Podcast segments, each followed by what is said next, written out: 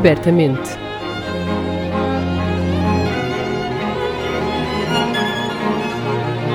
Um podcast da Orquestra Sem Fronteiras.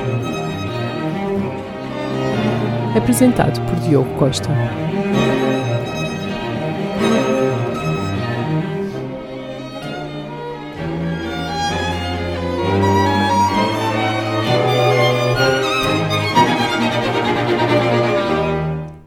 Olá a todos, sejam bem-vindos ao primeiro episódio da segunda temporada de Abertamente. O meu nome é Diogo Costa e este é o podcast da Orquestra Sem Fronteiras com o apoio Santander. Estamos a gravar no Teatro Nacional de São Carlos. Hoje temos connosco a sua diretora artística, Elizabeth Matos, conhecida soprano. A par das funções de direção artística do Teatro Nacional de São Carlos, que exerce desde 2019, foi galardoada com um Grammy em 2000 pela gravação do papel titular da ópera La Dolores, de Tomás Breton, com Plácido Domingo, para a etiqueta DECA. É detentora de vários prémios em concursos nacionais e internacionais, tais como o concurso de canto Luísa Todi ou o Belvedere de Viena, entre outros.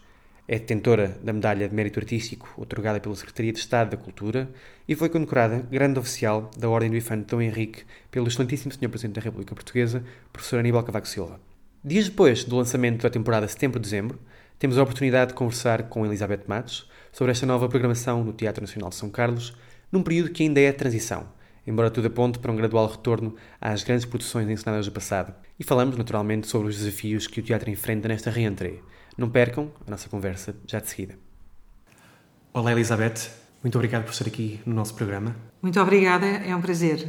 Vão-se apresentando óperas pontualmente noutras salas do país, mas o Teatro Nacional São Carlos mantém-se como sendo o único teatro dedicado à ópera em funcionamento em Portugal, para mais que o Estatuto de Teatro Nacional. O que é que define o teatro nos dias de hoje? Qual é, é a importância deste teatro no ecossistema musical português e o que é que o distingue dos demais? Acabou de dizer, o Teatro Nacional São Carlos é um teatro de ópera, é o nosso único teatro de ópera em todo o país. Uh, embora esporadicamente se possa fazer ópera, uh, e, e em alguns casos somos nós que levamos a ópera a esses teatros, uh, somos nós os, os máximos responsáveis por, por pela produção operática do país. O nosso teatro, primeiro, é um teatro de mil, 1793 é um belíssimo teatro, é uma joia, é património. E eu acho que uh, seguramente essa será a maior, a maior diferença. O Teatro São Carlos continua a manter a estrutura do teatro antigo, por isso tem aquela beleza que toda a gente que nos visita uh, encontra esta particularidade, porque quase todos os teatros foram renovados na sua, uh, uh, em tudo o que diz respeito ao palco, à maquinaria, a tudo aquilo com, como funciona. Nós ainda, ainda, estamos, ainda estamos em pau e corda, ainda, ainda temos todas essas coisas e a, e a força humana, ainda temos tudo, tudo isso a funcionar. Depois tem um ambiente, uh, pela sua beleza e, e, inclusivamente pela época a que pertence, que o torna inigualável a qualquer, a qualquer outro teatro do país. Então, e se, se virarmos a pergunta ao contrário, pergunto-lhe antes assim, o Teatro Nacional de São Carlos tem todas estas condições fantásticas, é verdade, porquê é que não temos mais teatros exclusivamente de ópera no país? Quer dizer, há, há produções pontuais já há muito tempo, no Coliseu do Porto, noutras salas. Porquê é que não há mais teatros exclusivamente dedicados à ópera no país? Uh, sabe que a ópera é um, é um espetáculo, é um espetáculo por excelência, uh, mas é um espetáculo também mais complexo de, de, de, de, se poder ter. Evidentemente que é desejável que cada vez possamos ter uh, mais teatros de ópera, se nós nos compararmos com a nossa vizinha Espanha, encontramos esta grande diferença.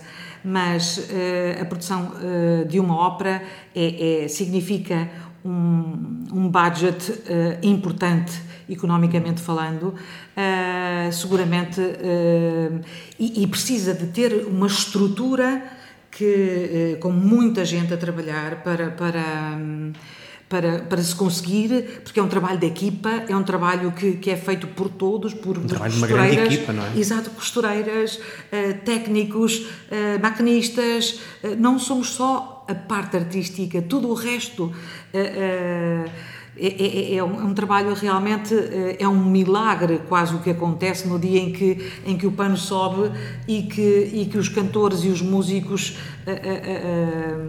tocam e cantam Uh, mas nós temos belíssimos teatros uh, pelo país fora, mais pequenos uh, e seguramente E está a acontecer, está a, ver, está a começar a haver essa, essa, essa mudança.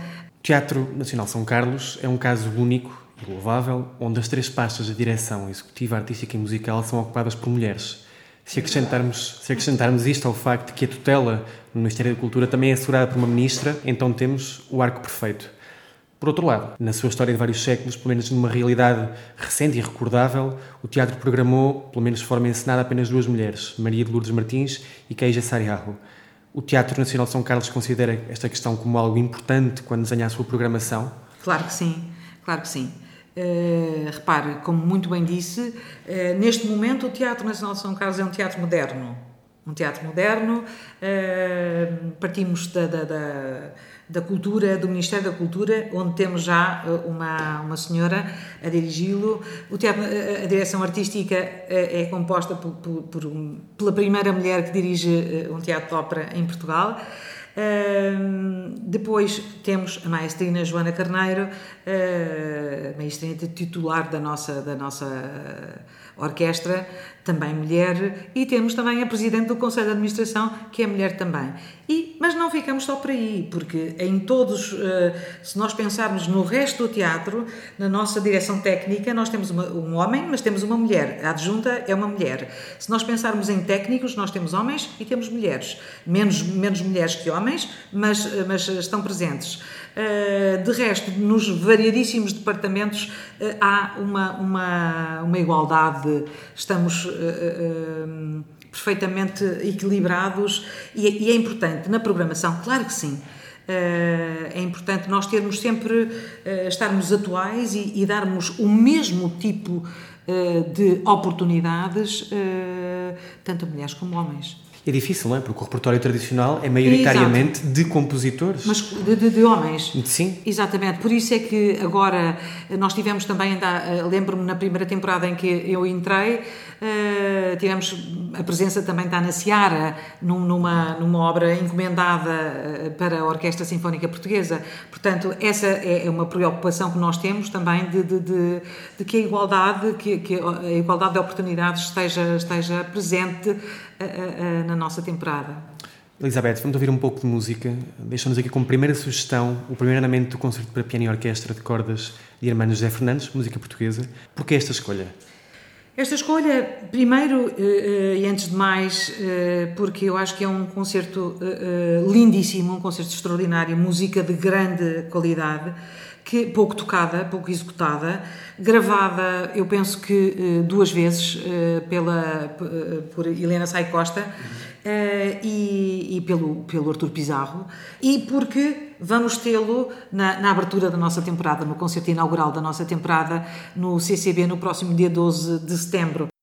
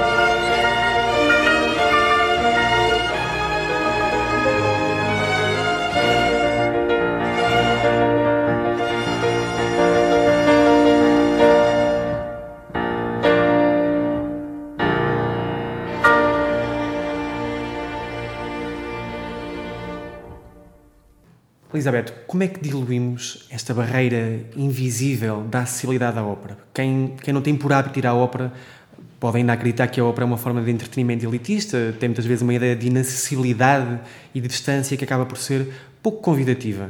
Como é que se mostra às pessoas que a ópera não está assim tão distante e que é uma arte para todos? De que forma é que o teatro encara também esta missão pedagógica de formação de públicos? Olha, repare, eu já não acredito nisso. Uh, a ópera neste momento não é, não é, não está longe e é absolutamente acessível. Se nós pensarmos que, que estou a falar em Portugal e, e, e noutros países também, uh, no, no bilhete que nós pagamos para vir ver a ópera, é um bilhete absolutamente. O custo é. É, é simbólico. É simbólico, mediante aquilo que custa um espetáculo e fazer um espetáculo de ópera. E se nós pensarmos em que cada português vai com toda a facilidade, se não todos os fins de semana, uh, cada 15 dias ao futebol a pagar bilhetes muitíssimo mais caros, eu penso que é realmente uma questão de interesse. Uh, evidentemente que nós temos um trabalho a fazer para captar os públicos, mas isso está a ser feito já nos últimos tempos uh, e temos que continuar, como é evidente, a, a, a levar a música às crianças a captar a música para a ópera para famílias, que é, que, que é uma linha que, que, que nós eh, temos eh, eh, muito pensada para, para o Teatro Nacional de São Carlos, levar às escolas, trazer as escolas, nós temos aqui visitas guiadas, contar o que é ópera, mostrar, por exemplo, nós temos uma, uma, uma visita guiada que é o Andante Appassionato, na qual nós explicamos o que é ópera e, e trazemos as crianças a ver todos os espaços onde se produzem as, as, as coisas até eh, irem para o palco e, e, depois se tornar um espetáculo de ópera. Portanto, toda essa aproximação essa, e depois eh, o, o, eh, escolher determinadas obras que são de, de, de, de um, que captam de certa maneira mais rapidamente o interesse das crianças ou porque ouviram ou porque está ali na, na é, é, é, de mais fácil compreensão. Portanto, todo este trabalho uh, das, esco das, escolas com as crianças e, e, e, levar aos concertos mais populares, quer dizer, nós temos o festival, o festival ao largo, que tem uma um tipo de programação muito variada, desde este ano tivemos fado, tivemos, tivemos orquestra, tivemos o bailado, tivemos tantas. Uh, portanto, nós temos que trazer e, sermos capazes de nós também chamarmos um público que normalmente ouve outro tipo de música, mas que depois também lhe damos, uh, digamos, a música clássica, a ópera. com temas que se calhar conhecem, depois introduzimos outros e depois por aí fora, porque a música é emoção e muitas vezes numa frase, seja ela de música contemporânea, seja ela de música antiga, seja ela de, de, de Puccini, Verdi, aquilo que for, ou Wagner, basta que naquele momento haja qualquer coisa que toca aquela pessoa que está naquele momento. Eh, portanto, o importante é, é que cada vez mais consigamos trazer as pessoas até nós, ou nós até às pessoas, para que uh, uh, haja essa possibilidade de, de, de de captarmos um público e de interessarmos e de mostrarmos realmente aquilo que é a arte. Estava a falar sobre os temas, sobre, sobre as histórias, eu ia perguntar precisamente sobre isso. Quais é que são uma perspectiva de, de acessibilidade, porque há, obviamente, linhas programáticas diferentes e há estilos de ópera diferentes. Quais é que são as histórias que sente que poderão apelar mais a um público contemporâneo? Como é que sente a relação entre a narrativa de uma ópera, a parte cênica, e o público que a assiste? Ou seja, numa perspectiva de programação, qual é que é o peso da escolha da história na proximidade com o público? É verdade que todas as óperas têm uma heroína que morre tragicamente ou, ou, ou há, não. Ou não. Ou não. Pode ser uma ópera cómica, se nós pensarmos num Rossini ou se pensarmos noutros compositores que têm essa vertente. Hum, há muitas maneiras de, de, de, de, atrair a história, claro. É importante que a história nos capte, até porque a ópera é realmente música é, é, é, é uma história uh, cantada, é uma história levada com, com música. Portanto, é, é, é, por isso é que eu digo sempre que é o, o espetáculo mais belo que, que, uh, que se possa uh, executar, porque primeiro porque é executado por um instrumento que está dentro de nós, um instrumento que, que, que, não vemos, que não é tangível e que, que às vezes nos prega algumas partidas, mas depois temos a orquestra, temos o coro, temos toda esta gente vestida e, e, disfarçada no palco a contar esta história. Pois aqui a encenação tem um papel muito importante também, não é? Importantíssima é a história, a encenação, quer dizer, é tudo junto. Na ópera não existe a voz pela voz. Aliás, para mim, eh, eu, eu recordarei sempre uma, uma, uma frase que dizia o grande Alfredo Krauss, que dizia, para cantar também é preciso ter voz.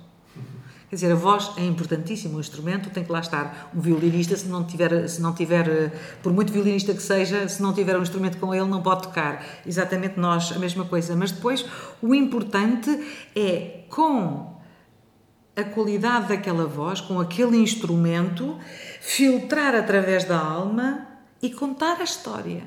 E contar a história que o libretista escreveu, que o compositor serviu um, e de certa maneira abandonar-se a essa interpretação e dar ao público realmente uh, uh, uh, naquele, naquelas duas horas, três horas ou quatro horas aquela ilusão de estar em tempo e espaço diferente naquele momento lá a contar um deixamos de ser nós mas tanto tanto o artista como o público. O público é enfeitiçado pela história é enfeitiçado pela voz e pela história e portanto esta é a grande magia, a grande magia da ópera. O Teatro Nacional São Carlos apresenta agora brevemente eh, a ópera Yolanta, de Tchaikovsky. Elizabeth, que, que, parte da ópera é que podemos ouvir? Que sugestão é que nos deixa agora para este, Eu para este penso musical? que uh, será um grande momento a cena final da, da, da, ópera, com todos os cantores em palco e com, com, com, com a beleza da interpretação conjunta da orquestra, coro e solistas é, é, é um momento realmente fantástico.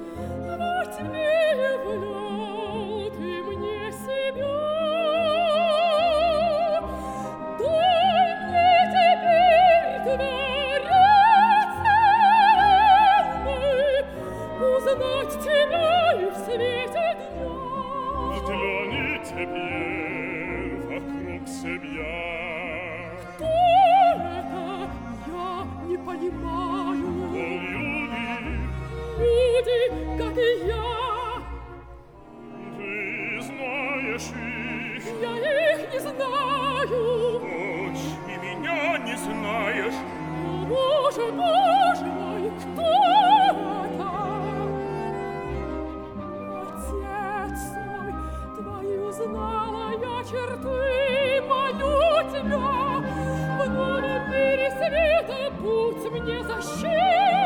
Ангел мой, я стар мои слабеют силы. И вот тебе защитник, защитник, верный до могилы. О, друг мой, тебя ли я слышу вновь? Ты дал мне свет, ты дал любовь.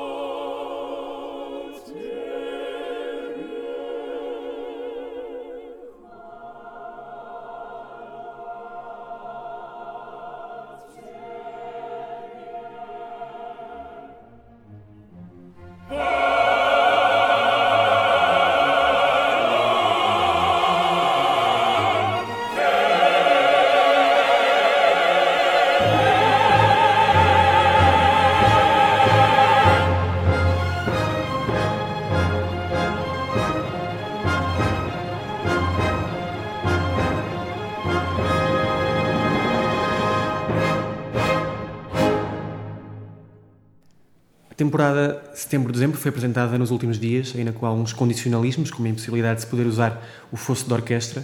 Esta limitação naturalmente impossibilita a encenação dos títulos apresentados, como seria desejável. Mas sendo este um teatro nacional e na contingência de ter que se apresentar versões de concerto destas óperas, colocou-se a hipótese de fazer uma itinerância destes títulos por outras salas igualmente bem equipadas?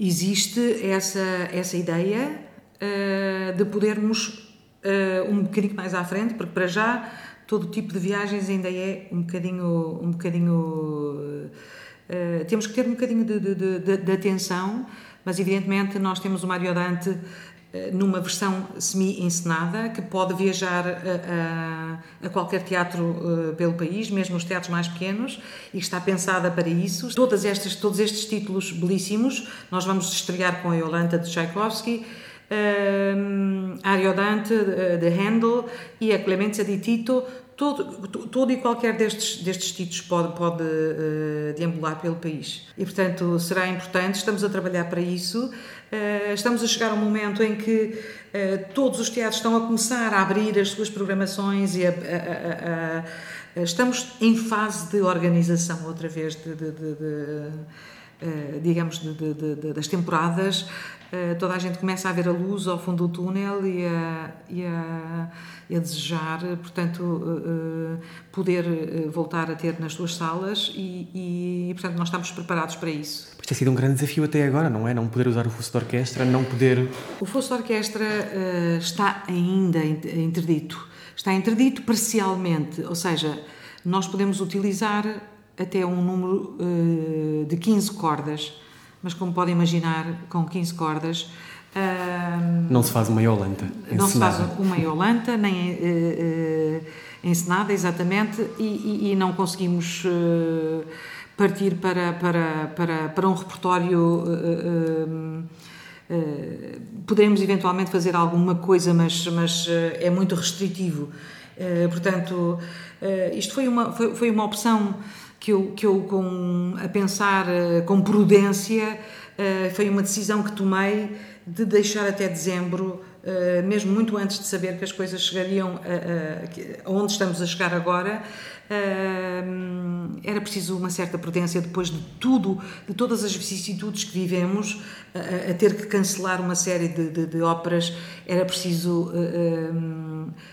programar com prudência coisas belas, coisas belas, porque como uh, nós vamos estrear no nosso teatro Aliodante, uh, nunca foi feita, La Clemenza di Tito, que há muito, muito tempo não é feita uh, em Portugal, e a Iolanta, que, que já há, há bastantes anos que não se faz, não tanto como, como as outras óperas, mas que é de uma beleza extraordinária e que pode e que são óperas que também funcionam sem a encenação, que são fortes por si, uh, enquanto ao conteúdo musical, mas são também. Uh, uh, defendem-se pela história, dão-nos aquilo que é necessário nestes tempos que, nós, que nos tocaram viver. Para acabar, qual é que é a relação que o teatro tem com o futuro, nomeadamente naquilo que diz respeito às próprias fileiras do teatro?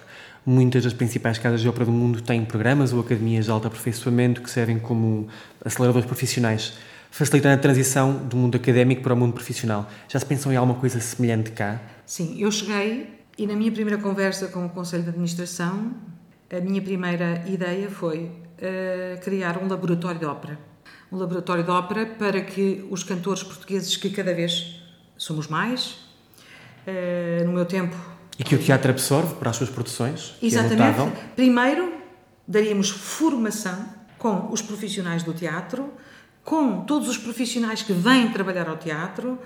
Um, falo de cantores, falo de maestros, falo de encenadores uh, e depois catapultar essa, essas pessoas que uh, tivessem no, no, no, laboratório para poderem e que lhe fossem dadas a oportunidade de subir ao palco, de enveredar e de ver e de, de, se pôr ao serviço daquilo que, que, será a sua, o seu futuro. Não foi possível ainda uh, este, este, este aspecto da, da, da, programático que eu trazia muito vincado, uh, mas logo que, logo que o seja vai, vai com certeza avançar. Uh, todos estes projetos foram pensados uh, neste sentido. Elizabeth, muito obrigado pela conversa. Para, para terminar, vamos ouvir a terceira escolha musical, um certo da Clemenza de Tito, cena 12, a área Amici Dei. Pero Amici Dei. Pelo tenor Juan Diego Flores. Exatamente, um grande artista e que estará uh, brevemente entre nós no Teatro Nacional de São Carlos. Brevemente, algum tempo, dentro de algum tempo. Muito obrigado e até uma próxima. Até à próxima. Foi um prazer estar consigo.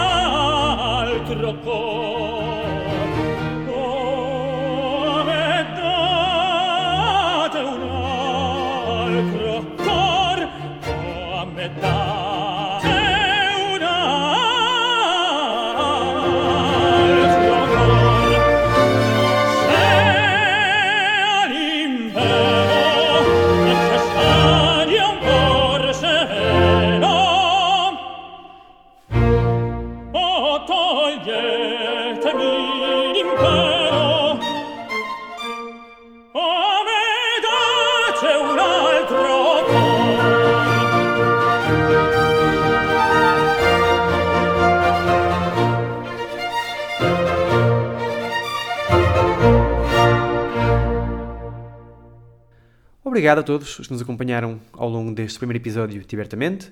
Estamos de volta no próximo dia 21 de outubro com o compositor Daniel Moreira. Até lá, passem bem e abertamente.